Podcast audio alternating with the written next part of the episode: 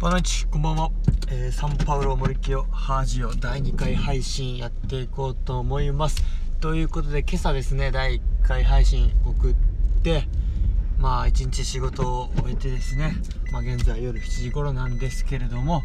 まあ僕ですね自分自身の傾向としてやっぱりこういうのって始めちゃったうちのこう熱が高いうちにですね、まあ、まとめてガガッとやった方が あのいろいろと成果が上がりやすいというかですね、まあ、YouTube もそうなんですけど結構やっぱまとめてガッてやる。合格の勉強もですね。結構まとめてガッてやった方が僕はねアウトプット量というか生産性高いなっていうのは、まあ、これまでの経験で思ってますので、えー、まあ、ヒマラヤラジオですね。こちらも、ま最初の勢いのままですね。もう車乗るや否やどんどんどんどん出していこうかなと、れば一人喋りをしているという状況を作っていこうと思います。はいということでまず一つサンパウロ森木はハジオっていう名前つけたんですけどこれはですねまあポルトガル語を勉強されてる方はまあもうピンときてると思うんですけど、えー、ポルトガル語だとですねこうラジオの R ですね。R 全部ハヒフフ本来なので、えー、ラジオではなくハジオって発音します。他にもですね、えー、例えばラップ。ラップって英語でラップとか。ラップ。日本語でもラップって言うんですけどあれも R なんで RAP なんでハッピーとか。ヘッピーってそんな感じで言いますね。あともっと激しいのだとチュロスってありますよね。チロス。これは CH のチュまで入ってしまうんですけど、えー、ブラジルだとチュロスのこと。えー、シュホスって言います。シュホス。最初聞いた時なんだという感じで、えー、R がですねラリルレロじゃなくてハヒフヒホって読むだけでその単語一体なんだよ？というようなねことがあります。はい、こんな感じで、えー、前置きは、えー、とりあえずここまでにしておきまして、えー、第1回放送のですね、最後の方にちょっと、えお話、混ぜさせていただいた台風についてですね、ちょっと、まあ、五島、え、長崎県五島市どんな状況だったかお話できたらなと思っております、この回は。ということで、まあ、今回ですね、まあ、先週台風9号、そして今週、まあ、一昨日ですね、台風10号、一昨日昨日ですね、まだね、まあ、来たっていう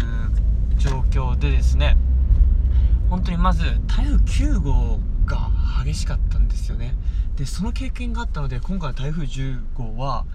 当にもう僕自身もすごい危機意識高かったですしもう五島市民全員、えー、危機感、えー、危機意識っていうのが、えー、まあ、高い状態で、迎えれたかなと思います。で本当に台風9号の時の、えまあ、経験を話しますと、まあ、ピークは夜になってからですね。その日も結局学校休みになったんですけど僕はまあ学校すぐ近くなのでいろいろ作業しに、え学校朝から1日行ってました。で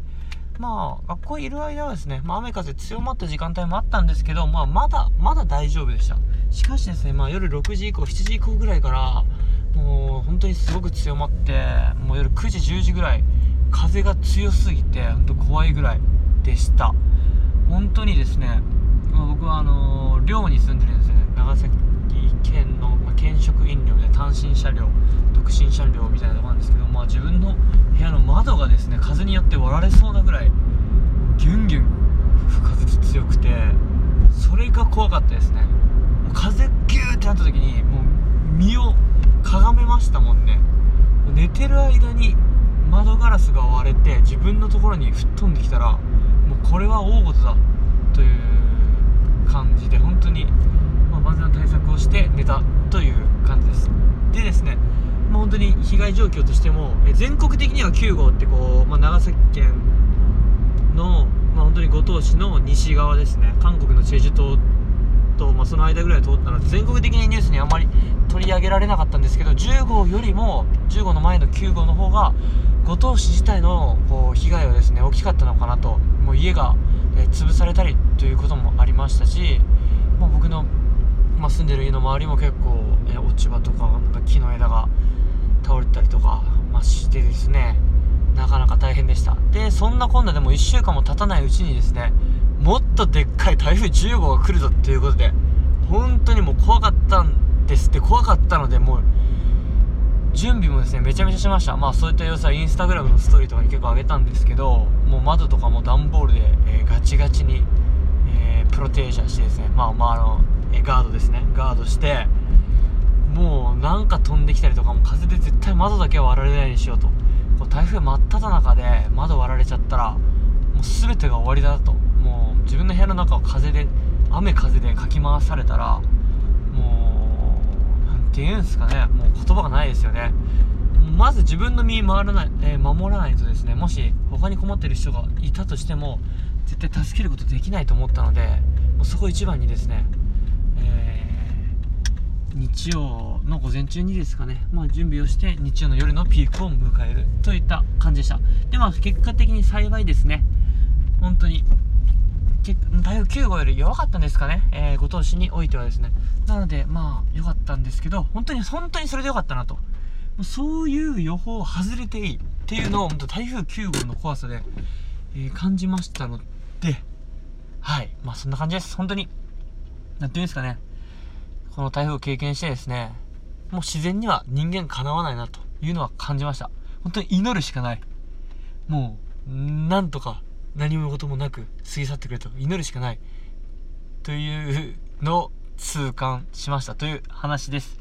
そういうことでちょっと台風の影響で僕のホームサウナが、えー、潰されちゃったんで今は僕のセカンドホームサウナですね、えー、まあ富江の達者カランドっていうところ。まあ車で15分20分かかっちゃうんですけど普段とかは10分できるんですけど